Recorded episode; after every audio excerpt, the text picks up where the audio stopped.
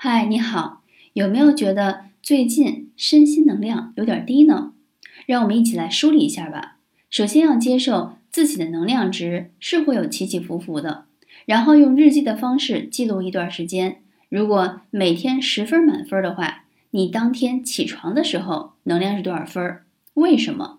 一天当中做哪些事情会让你打起精神？做哪些事情会让你再次低迷？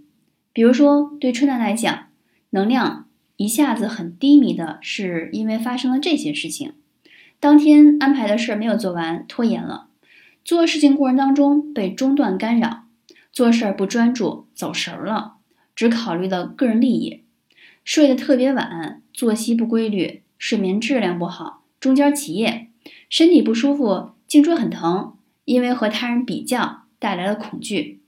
对当下自己不自信，产生了对未来无谓的焦虑，过多无用的娱乐，比如说看一些娱乐新闻八卦。